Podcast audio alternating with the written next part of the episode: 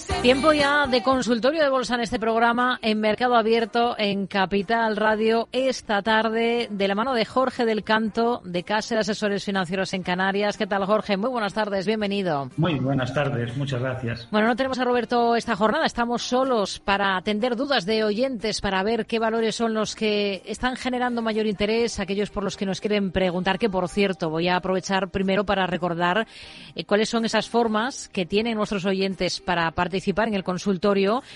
Una es escribir un correo electrónico con esas dudas que nos quieran plantear a oyentes Otra es el teléfono. Hay un número que tenemos a su, a su disposición, 91 283 3333 y a través de WhatsApp nos pueden dejar notas de audio en el 687-050-600. 687-050-600.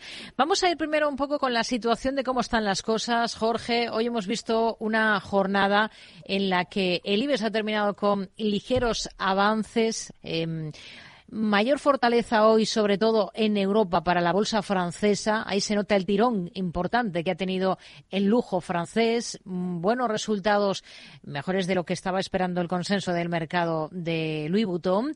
Se ha disparado la compañía, ha arrastrado a otras del sector y fruto de ello tenemos ese repunte de más del 2% en el selectivo francés. Y al otro lado del Atlántico, en Estados Unidos, de momento tenemos ligeros avances para los principales índices que ya están pues en ese terreno de máximos. Tenemos cotas, por ejemplo, para el S&P 500 por encima de los 4.900 puntos. ¿Qué vigila en estos momentos, Jorge? Bueno, pues es llamativa la situación que acabas de comentar porque es cierto que el índice francés ha tenido ese tirón que ha sido importante, lo ha acercado a sus máximos anuales, que es una zona de muchísimo interés, pero sobre todo me llama la, atención lo que ha sucedido en el índice Eurostox eh, recientemente, porque si bien el CAC 40, insisto, está eh, intentando chocándose con la resistencia de sus máximos históricos. En el caso del Eurostox está superando los máximos eh, anuales que, venían anteriormente, que son nuevos máximos históricos. Y esta es una novedad dentro de los índices europeos, porque en otros índices, como puede ser el alemán o puede ser el índice español, todavía nos encontramos, eh, en, el, caso del índice alemán, todavía chocándose con esa barrera de los 17.000 que no consigue superar y en España, aunque hayamos vivido una jornada ligeramente positiva, hay que recordar que estamos por debajo de eh, la resistencia de los 10.000. Eran un soporte, si recordamos cómo estaban las cosas al finalizar el año, eh, al comienzo de este año, perdón, en la primera semana nos encontrábamos con que nos movíamos en un intervalo lateral entre los 10.300 y los 10.000. Ese rango lateral se perdió en la, hace dos semanas y después de ese primer tirón a la baja lo que eh, ese soporte de los 10.000 ahora se convierte en resistencia y es lo que está frenando los avances de recuperación desde ese punto de los 9.800 eh, desde el que ha rebotado. Que no consiga superarlo, pues tal vez está muy relacionado y yo creo que bastante con la presencia, con la fuerte presencia que tenemos en el índice del sector bancario, que es el que está más atascado en este momento en, Europa en general y en España en particular. Sin embargo, tal y como son las cosas, tal y como están las cosas ahora mismo, si hacemos un reparto de probabilidades, es más probable que este nuevo intervalo lateral que se ha formado entre los 9.824 y los 10.000 se venga hacia abajo, es decir, acabemos marcando una reacción mayor en el índice IBEX 35 y solamente por encima de los 10.300 podríamos estar hablando de un nuevo tramo al alza como el que estamos viendo en el Eurostox o como el que hemos, estamos a punto de ver en el CAC 40 o en el DAX de Frankfurt. De momento en España estamos un poquito eh, peor en esa situación, en esa situación técnica. Venga, vamos a ir con dudas de oyentes, vamos a ir con cuestiones y hoy vamos a empezar por una eh, que nos envía Luis a través de correo electrónico y nos eh, titula su correo pregunta básica, pero siempre de vez en cuando pues viene bien, ¿no? Em, eh, partir un poco de, de, cero como sería su caso. Dice que mm, nunca ha invertido en acciones, solo en fondos de inversión y lo que quiere es comprar acciones de bolsa americana tipo McDonald's. ¿Cómo empiezo a hacer esas compras si mi banco no lo ofrece? ¿Cuál sería la mejor opción? Nos pregunta. Bueno, la mejor opción en ese caso es comprar esas acciones a través de, una sociedad, una agencia de valores. Hay muchos en España. En Caser, eh, sin ir más lejos, se puede abrir una cuenta y operar en, tanto en los mercados, en el mercado español, los mercados europeos y también mercados internacionales, como no, como el norteamericano, ¿no? Eh, yo creo que, bueno, eh,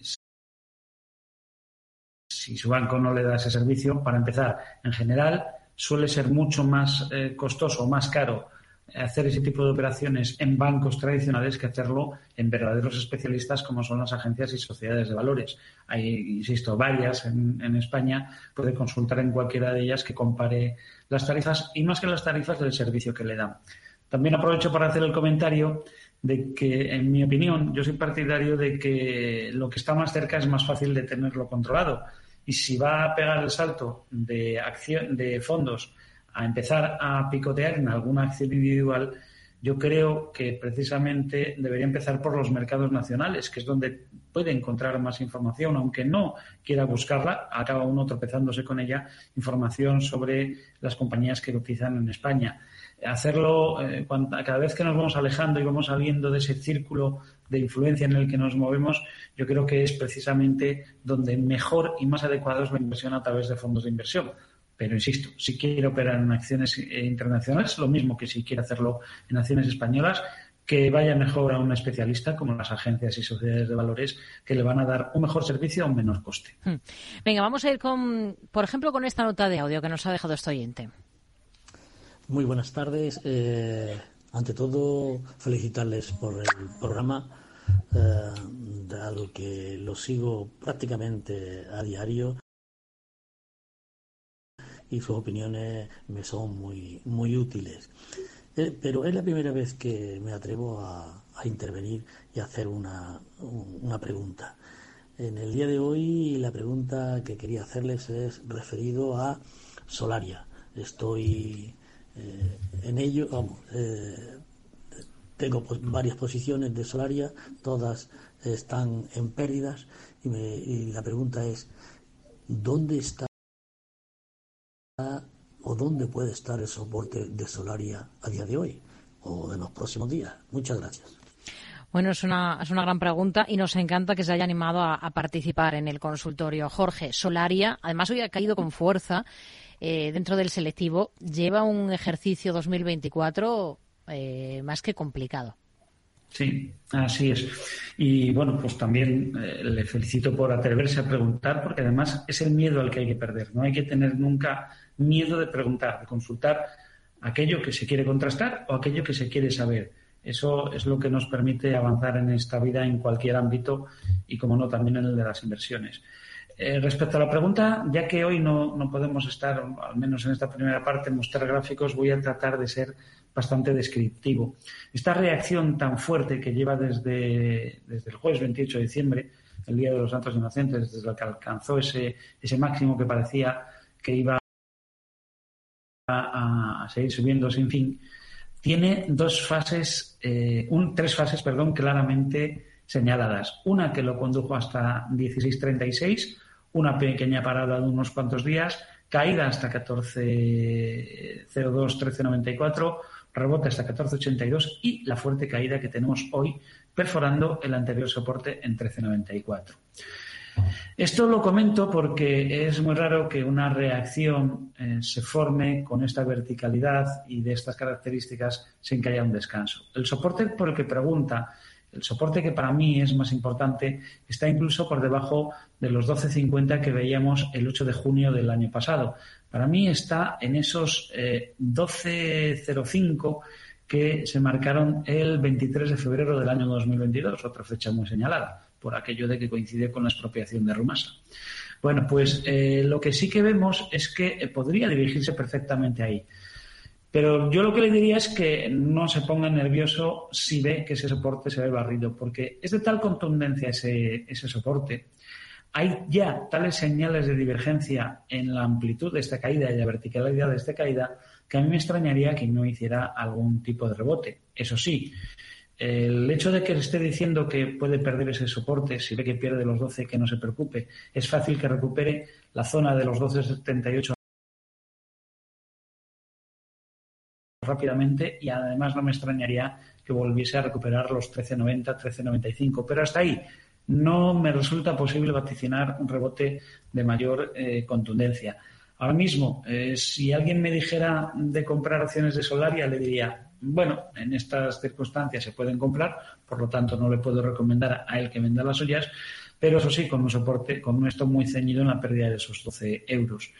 Y también le diría que si tenemos que esperar a una primera señal de compra, de momento no es posible eh, realizar una compra sin que se superen los 15-30, que sería un nivel en el que la recuperación podría estar apuntando algo más que un simple rebote de dos o tres días. Es todo lo que le puedo decir, que vigile ese borde de los 12.05, que si lo ve eh, perdido, mm, que no se preocupe, que no se ponga a vender, que no se deje llevar por el pánico, porque es muy fácil que vea un rebote en, las, en, los días siguientes o semanas siguientes que le permita cerrar esa posición. Eso sí que debe estar decidido de antemano, pero en un precio todavía mejor. Hmm. Mm, muy similar eh, Acciona, que tampoco ha comenzado el ejercicio con buen pie. Eh, nos escribe Juan Antonio desde Albacete, un correo electrónico. Dice que está dentro de 133 euros, que entró en base a una figura de hombro, cabeza, hombro invertida. Y también tiene una posición abierta, en este caso en Repsol, en la petrolera, a 13,49, menos el dividendo de 0,40 euros. ¿Cuál sería el objetivo que debería establecer para esta posición en Repsol? ¿Y qué haría en su lugar con Acciona, con esa posición compradora en 133. Jorge. Vale, lo primero que debo decir es lo siguiente. Yo no entro en si era ortodoxo, muy homologable o no, ese hombro, cabeza, hombro que dijo apreciar en 133. Veo esa resistencia de 133, la figura es la que no tengo tan clara, porque el volumen no acompañaba en gran medida, pero bueno, lo vamos a dar por válido. Vamos a suponer que efectivamente era un hombro, cabeza, hombro. Tenemos una salida al alza, Perfecto, compran 134, pero oiga, hay que colocar también un stop. ¿Y dónde lo colocamos? Pues como muy abajo, en la pérdida de los 123. Si estaba viendo la línea clavicular en 133, también estaría viendo el hombro de la derecha en 122,80, en 123. Y además, como también había salido en un arranque al alza y hizo una parada en 128, pues también podía haber utilizado 128 o 123 como eh, nivel de stop para dar por concluida la figura, es decir, darla por fracasada. Ahora mismo lo tiene recuperando ese nivel. Ahora mismo yo creo que lo que debería hacer es cerrar la posición precisamente llegando a ese nivel donde debió ejecutar el último de los stops. Eh, si no, si no, si lo quiere aguantar, pues el soporte que tiene por debajo y que debe mantenerse si no quiere ver una caída más profunda está en 112. Si se pierden los 112, hay que hacerse la idea de que la caída es fácil que continúe hasta los 94. Es más, ahora mismo, aunque haya rebote, mientras el precio de acción esté por debajo de 135, lo más probable es que el precio vaya a buscar al menos los 93 euros en una continuidad de esta reacción. Por lo tanto, yo le diría que eh, yo sería más partidario de liberar esos recursos que ahora mismo están bloqueados en una en una posición que no va en la dirección que buscaba a la hora de invertir y no y, es mejor tenerlo, buscar otra otra oportunidad. Y en cuanto a Repsol, que nos dice que la tiene 13.49 menos el dividendo, bueno, pues aquí por lo menos está ganando. Lo último que nos ha hecho Repsol es, a pesar del descuento del dividendo, superar una resistencia que teníamos en 13.33. Hay que recordar que Repsol venía haciendo un intervalo lateral una vez descontado el dividendo, ¿eh? entre 12.92 y, 13,30, ha superado 13,30. Es verdad que la secuencia, si la miramos desde arriba, si la miramos desde el 28 de septiembre del año pasado, estamos viendo mínimos relevantes descendentes, 15,72 en septiembre, 15,19 en octubre, 14,39 eh, en diciembre, 13,87 en enero y ahora todavía estamos por debajo de esos 13,87 pero al menos va hacia arriba. Lo que sí tenemos que tener muy claro es que 1287 es un nivel de soporte que se debe de respetar. Si pierde 1287 mm. es muy probable que haya continuidad bajista con objetivo a la zona del 11,5. Mm. Hoy Repsol ha encabezado las alzas del IBEX, ha subido un 1,89%, cerrado a 13,45 euros. Vamos con más cuestiones. Por ejemplo, vamos a escuchar a este otro oyente. Hola, buenas tardes. Eh, muchas gracias por dejarme preguntar. Me llamo Javier. Quería preguntar primero sobre Wallbox, que cotiza en el Nasdaq, que es una empresa catalana que cotiza allí, que se dedica a cargadores de coches eléctricos. Está en mínimos o muy cerca de mínimos desde que salió a bolsa, por tanto es muy bajista. Y quería preguntar quería preguntarles saber que, cómo la ven. Eh, eh, por técnicamente y sobre todo por fundamentales. Y luego también quería preguntar eh, por un punto de entrada en, en donde, ¿dónde está el gran soporte de Bank Inter? Muchas gracias y buen fin de semana para todos. Bueno, Walbos en Estados Unidos, eh, WBX, el ticker para localizar este valor, y luego preguntaba por eh, Bankinter, por un punto de entrada. Y por cierto, ha comunicado la CNMV que el director financiero de Bankinter, Jacobo Díaz, al que por cierto entrevistamos ayer en este programa, en el día de la presentación de resultados, ha comprado 2.500 acciones de la entidad a un precio medio de 5,75 euros. El desembolso es de más de 14.300 euros. Em, el oyente quiere seguir sus pasos, quiere comprar, quiere entrar en Bankinter. Ahora hablamos de la entidad. Primero, Walbos.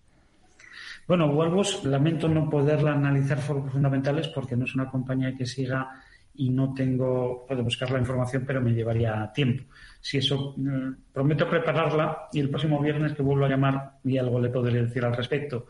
Desde el punto de vista técnico, es una compañía que no está para comprar. Tenemos, es una compañía bajista, bastante bajista, eh, seguramente las cosas porque saldría muy cara a cotizar, como suele pasar.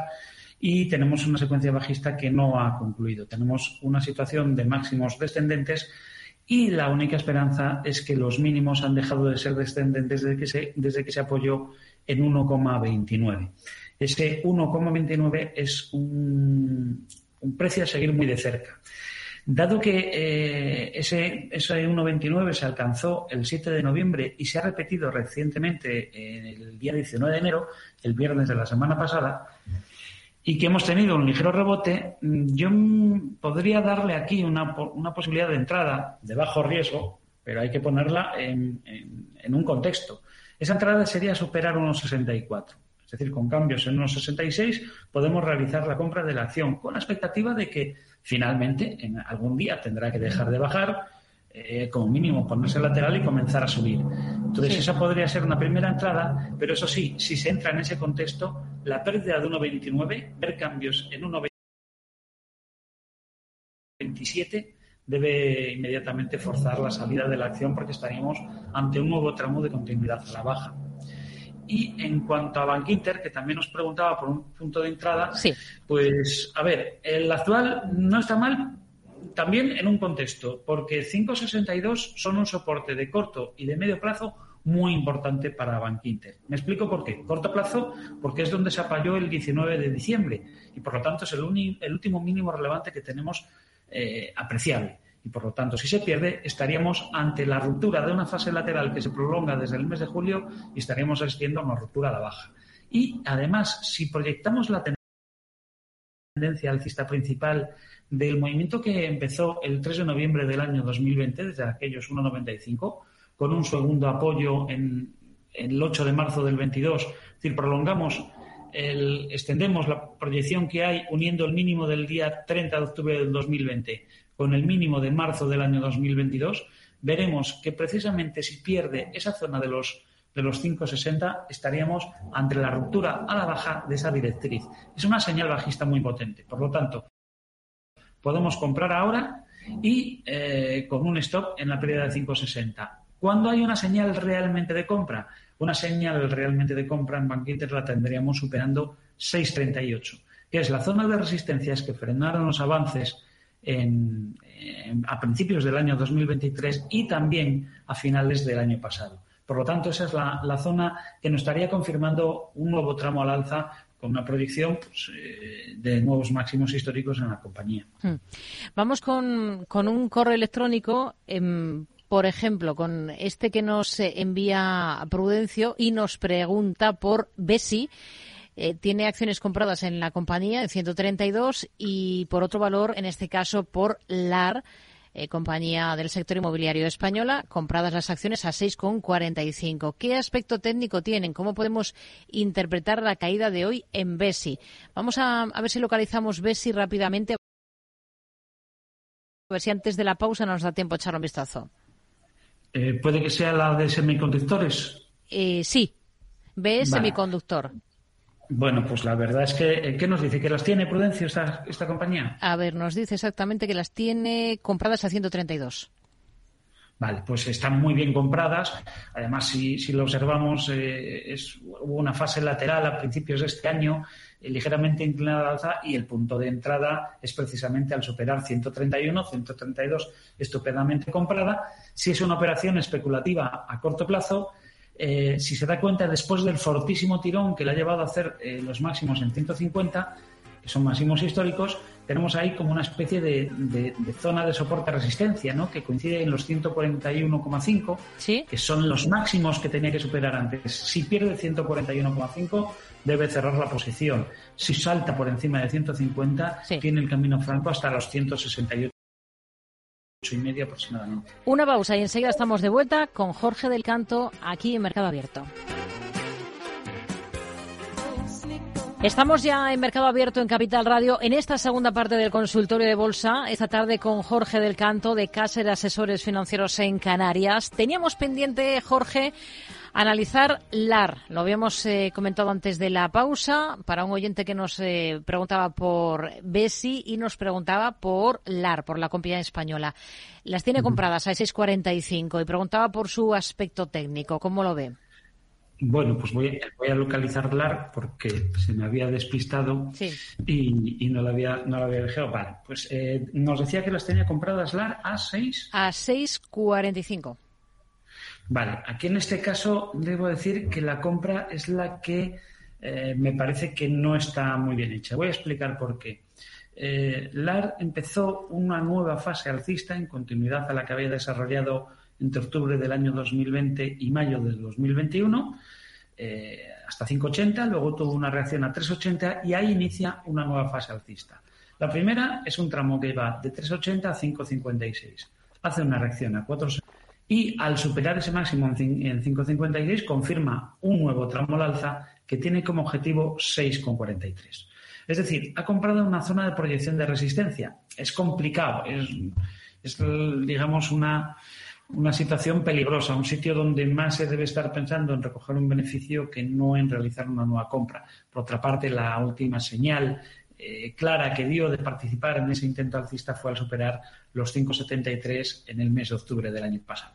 Pero bueno, ya eh, que lo ha hecho, pues ha lo hecho pecho, ha comprado en 6,45. Ahora mismo, tras un breve tirón, unos días de gloria que llevó el precio a 6,56, hemos tenido un retroceso a 6,15, 6,16.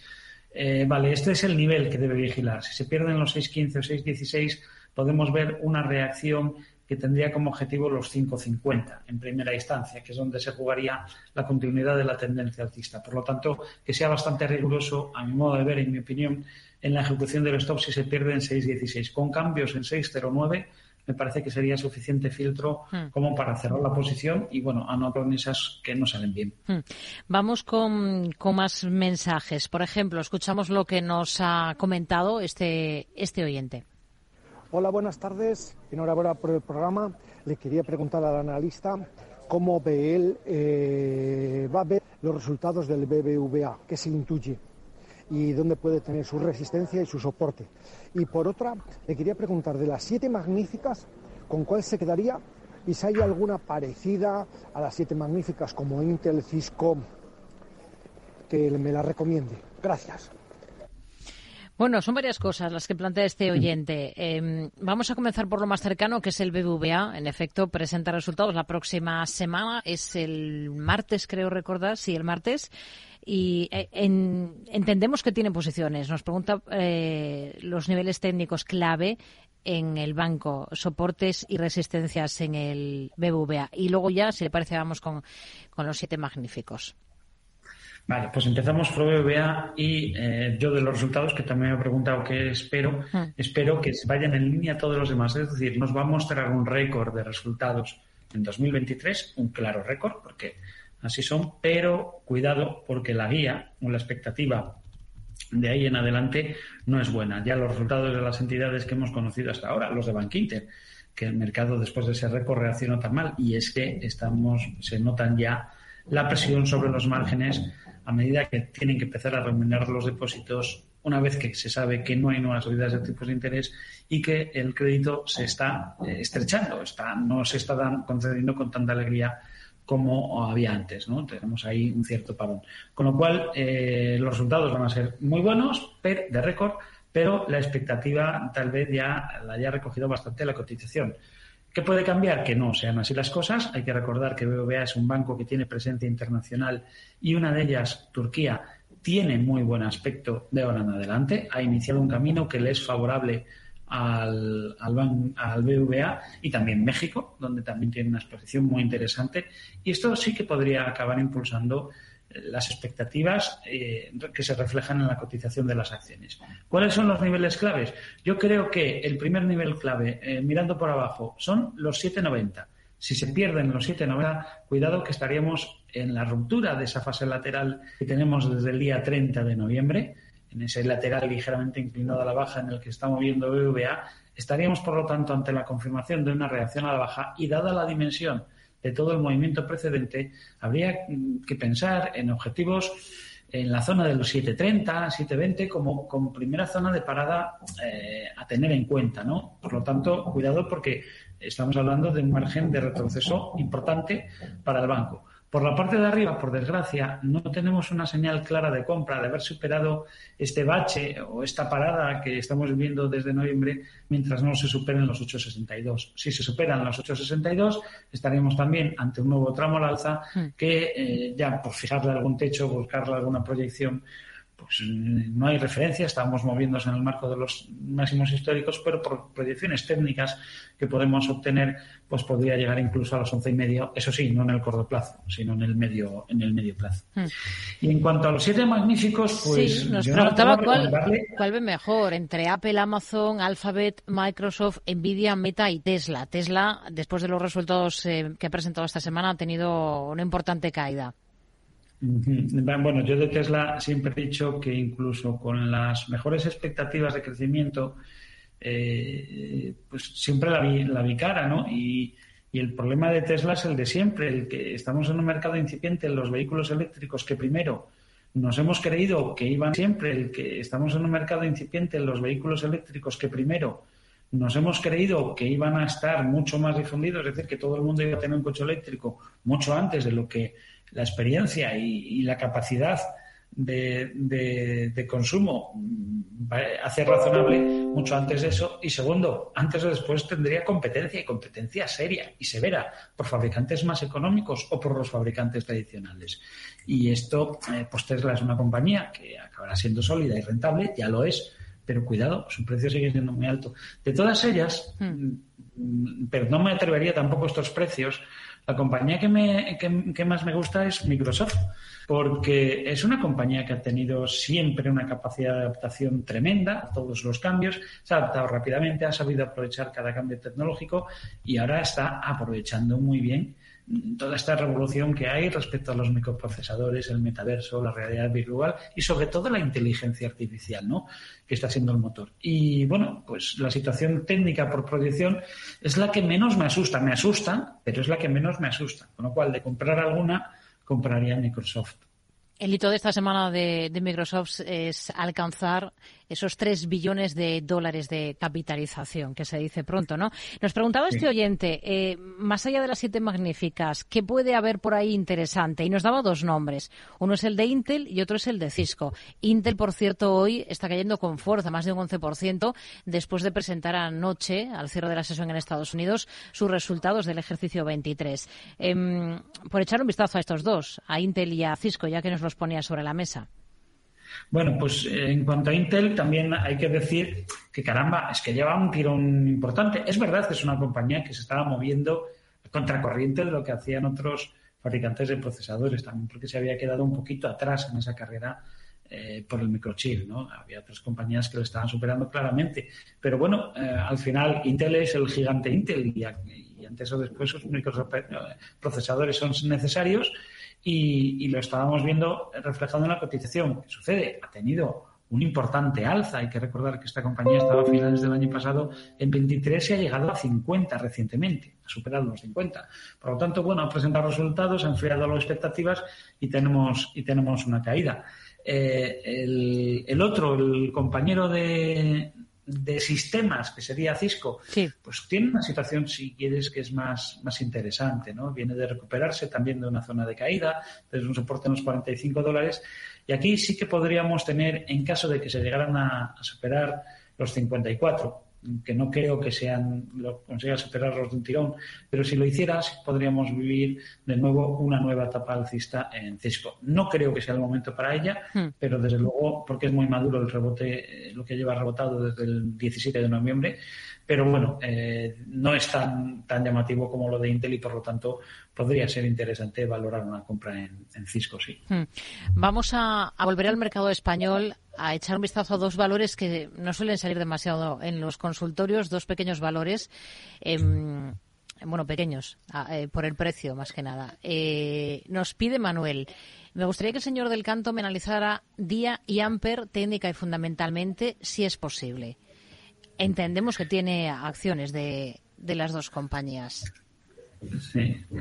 Bueno, eh, en día, yo lo que le puedo decir desde el punto de vista fundamental es que desde que esto cayó, yo soy una de las personas que confío en la entrada de, de Mijail Friedman en el accionariado de la compañía porque tenía experiencia y pensé que le iba a dar un impulso a la compañía. No no es lo que vi más adelante, ¿no? La impresión que me ha dado después de, una serie de movimientos que hizo una compañía antes de los escándalos de las cuentas es que buscaba eh, cerrar el negocio, quedarse con la parte que le interesa y quedarse con la compañía eh, por nada, a muy bajo precio como al final consiguió. Eh, lo que vaya a hacer esta persona con esta, con esta distribuidora de alimentación, no lo sé. Lo que sí sé es que funciona muy bien y ahora ya no funciona tan bien. Eh, por lo tanto, ahora mismo es una compañía que eh, por situación técnica no está para comprar. Los fundamentales, pues depende de los caprichos de este señor y, eso es muy peligroso. Y, por lo tanto yo no veo motivos para comprar eh, acciones de día ni ahora ni más adelante mientras no vuelva a ser una empresa dirigida de forma, de forma normal. Y en cuanto a Amper, es una compañía pues, que está en una fase lateral por ser algo optimista y que esa fase lateral no la, única ventaja que tiene es que estamos moviéndonos muy cerca del soporte de los 8 céntimos. Si se pierde ese soporte de los 8 céntimos, estaríamos hablando de cambios en 0,75, 0,075, perdón, 7 mm. céntimos y medio. En ese caso, pues habría muy poca pérdida. Pero yo creo que nos podríamos aburrir bastante. Yo creo que no hay señales de compra. La primera sería un poco prematura, sería superar 1,90 y la señal clara de compra sería superar eh, los, perdón, dije 0,90, 0,09, los 9 céntimos. Y una señal importante sería superar los 11 céntimos. Es así mm. que estaríamos superando el techo de ese canal lateral que se prolonga ya desde eh, mayo del año pasado. No son, ya sabes que a mí las compañías del céntimo no me gustan, ya las de debajo de un euro me cuesta trabajo, pero las del céntimo me gustan muy poco eh, porque a veces hay problemas incluso de contrapartida con ellas y de, y de liquidez. Y, estas, además, que su capitalización es tan baja, pues tampoco me tampoco son, son fáciles para mí. Vamos, no las suelo tener en el radar en hmm. ningún caso. Vamos a ir con más cuestiones. Venga, vamos a, escuchar a este otro oyente. Hola, buenas tardes, José. Eh, ¿Qué opina del IBEX 35 del mercado continuo español? Pueden bajar de aquí a, antes de marzo. ¿Qué piensa usted sobre, sobre esa situación? ¿Que baje o no baje? Y si en caso de que no, de que no bajen más, ¿qué valores del mercado español se podrían comprar? Muchas gracias. Bueno, volvemos un poco al inicio, ¿no? Que, hablábamos un poco en general de, índices. Nos pregunta por el IBEX 35. Entiendo que este oyente está esperando un momento adecuado, un momento interesante para comprar. Pregunta por algún valor del selectivo, así que si le parece, eh, bueno, le hago extensible esa, esa cuestión, ¿no? Siempre, siempre le mm. pregunto al final del consultorio em, algún valor interesante. En el caso concreto del mercado español, Jorge. Bueno, pues ah, yo creo que merece eh, mucho la pena seguir de cerca la evolución de Acción Energías, eh, Acción Energías Renovables, porque yo creo que ha encontrado un soporte muy fiable y ese soporte eh, que lo tenemos en 22.56 está muy cerca de la cotización actual en 24.05 y, y bueno, pues comprar a este nivel es fácil que acabe saliendo bien. Si no, si se prefiere esperar algún tipo de señal de compra, pues sería esperar a superar los 26,20. Pero yo creo que merece la pena el intento en el nivel actual, lo digo por la cercanía de esa de ese, de ese nivel de soporte y porque creo que desde aquí, desde ese apoyo que hizo recientemente el día 17 de enero, puede venir una nueva fase eh, prolongada que como mínimo lo lleve a la zona alta de la fase lateral, a la zona de los 28,80, con lo cual estaríamos hablando de una alza interesante. Fuera del IBEX 35, pues eh, yo creo que la situación de Catalán Occidente pues está bastante bien en este en este momento y otra compañía que se puede seguir de cerca, pues estaremos, fíjate lo que voy a decir, eh, podríamos estar hablando de, una compañía como SACID, que también podría tener margen, eh, superando, teniendo también en cuenta ese soporte en 2,99 que, que, ha marcado y dentro del IBEX 35 la superación, si consolida esa superación por encima de los 3,10 tiene el camino abierto y además mm, no a medio plazo, sino más bien a corto plazo hacia la zona de los 3,90. Es decir, siempre hay mm. oportunidades. Hay que recordar que el IBEX 35, lo he comentado al principio, está ahora mismo muy presionado, muy congestionado por el peso de la, de la banca ¿no? y del sector eléctrico. Por lo tanto, eh, si nos alejamos de esos eh, sectores, es fácil encontrar alguna oportunidad. Mm. Roby, nos escribe una de nuestros oyentes Manuela en concreto y plantea qué le parece comprar Robi pensando en el corto plazo, un precio de entrada y, bueno, la estrategia completa para también el nivel de, salida. ¿Qué estrategia plantearía con Robi si es que plantearía ahora mismo una estrategia, Jorge?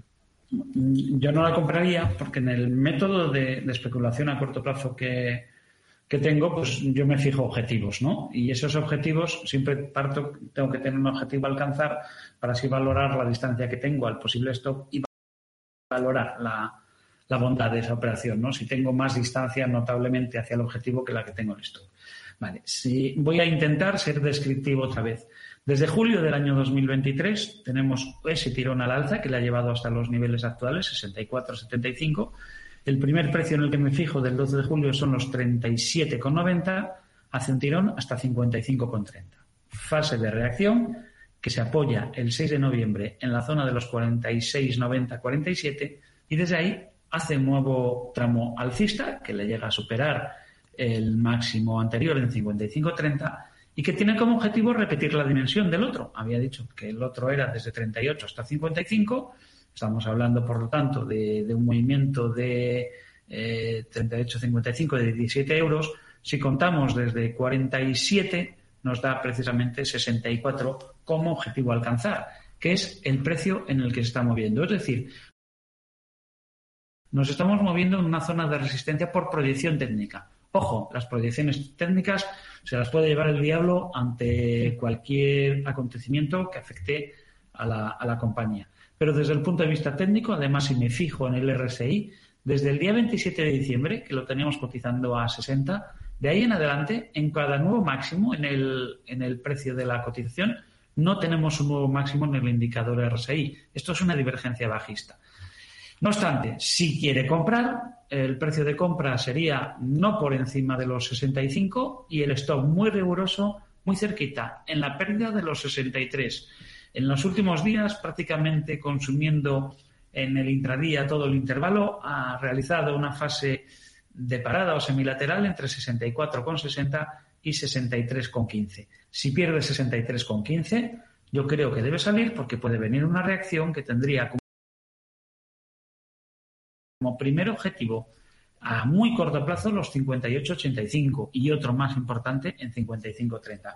Yo creo que no está para comprar. Hmm. Em, vamos ahora, si le parece, con otro mensaje, con esta otra nota de audio. Hola, buenas tardes. Soy José Manuel de Pamplona. Entré, entré el otro día, hace 15 o 20 días, en, en Solmelía y en IAG con una cantidad importante. Tengo unas plusvalías importantes y me gustaría preguntar al analista si vendería o por lo menos mitades, mitades y esperar a largo plazo más o, o ve complicado que este pequeño rebote continúe. Gracias. Melia IAG ha tomado posiciones, le va bien con esas dos inversiones, pero no sabe muy bien si hacer caja, al menos una parte, Jorge. Vale, en el caso de IAG eh, puede ser razonable y es interesante. ¿Por qué? Porque está muy próximo a una resistencia, el tirón ha sido muy fuerte y venía prácticamente el movimiento de, de IAG desde marzo del año pasado fíjate el tiempo que ha transcurrido, casi un año, lo tenemos que, encuadrar dentro de una fase lateral. Soporte en 160, una resistencia en 1,94, 1,89, 1,90, que es la última, el último máximo que tenemos de, diciembre, y ahora lo tenemos muy próximo, ¿no? Nos estamos moviendo, por lo tanto, una zona de resistencia de corto plazo. Vale, ahí es razonable hacer, hacer caja. Entre otras cosas, porque además eh, la primera referencia de stop no la tenemos hasta 1,72 lo cual sería dejarla caer mucho si es un movimiento especulativo a corto plazo. Yo creo que, aquí sí estaría justificado por también quitarle presión y darle más tranquilidad a, él personalmente para llevar esta posición en hacer eh, caja parcial en, IAG. ¿no? Por otra parte, en un momento dado, si hace caja y finalmente supera un 89, pues puede volver a comprar. Y en el caso de, de Melia Hoteles, aunque va a Sol Se le dice solamente Melia Hoteles, yo creo que aquí sí que merece la pena esperar más.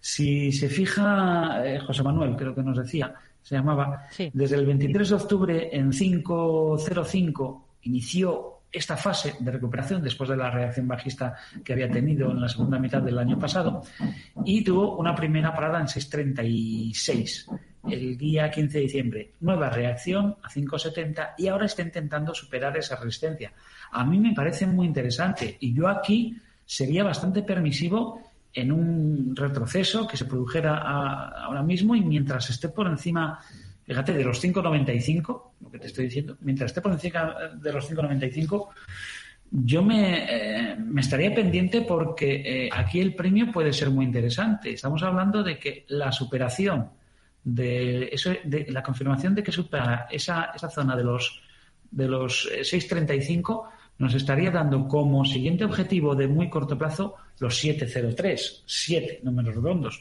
Por lo tanto, aquí todavía queda margen de ganancia. Eh, seguiría con la posición entera en Son hmm. Pues vamos a ir con, con, a ver si nos da tiempo a analizar tres valores que nos pregunta Manel por ellos. Uno es logista, el otro Viscofan y el tercero Butón. Está barajando la posibilidad de entrar en alguna, pensando en el largo plazo. La cuestión es el momento. Eh, ahora mismo o llegamos tarde. En el caso, sobre todo, de Louis Vuitton, por esa subida que, antes mencionábamos, ¿no? De, hoy. Em, ¿Qué le diría con estos tres valores?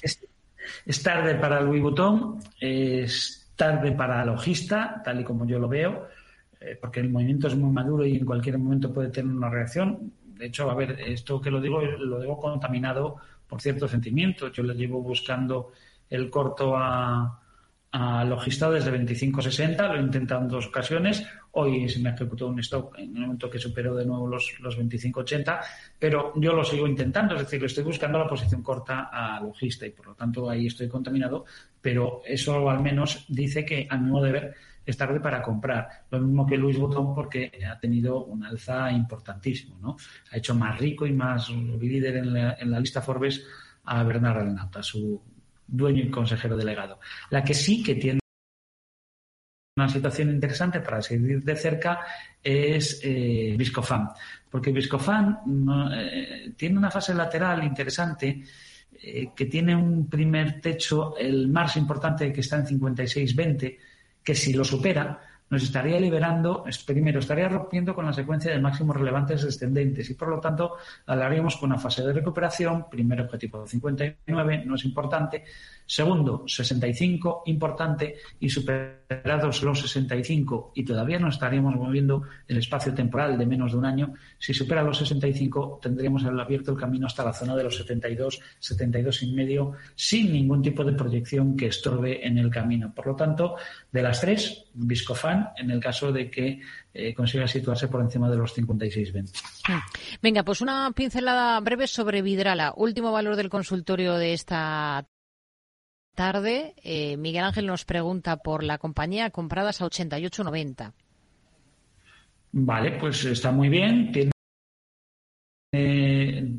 si es de muy corto plazo, si la operación es de muy corto plazo, puede situar el stop ya en la pérdida 91, pero yo aún así seguiría eh, manejándome con la expectativa de que consiga hacer un nuevo máximo relevante por encima de 97 y por lo tanto nos proyecte una continuidad alcista a ese tramo que hizo, eh, que repita una dimensión de ese tramo que hizo en octubre desde los 69 hasta los 96 y que le llevaría prácticamente a buscar la zona de los 115 como objetivo final en el caso de que supere 97. Ahora mismo el stop a vigilar es que no pierda 88,70. Mientras esté por encima de 88,70, yo creo que merece la pena mantener Vidrala. Bien, pues con ese nivel concreto nos quedamos. Jorge del Canto, de Cácer, Asesores Financieros en Canarias, ha sido un placer. Hablamos la próxima semana, el próximo viernes. Muy buenas tardes. El próximo viernes. Un abrazo, adiós.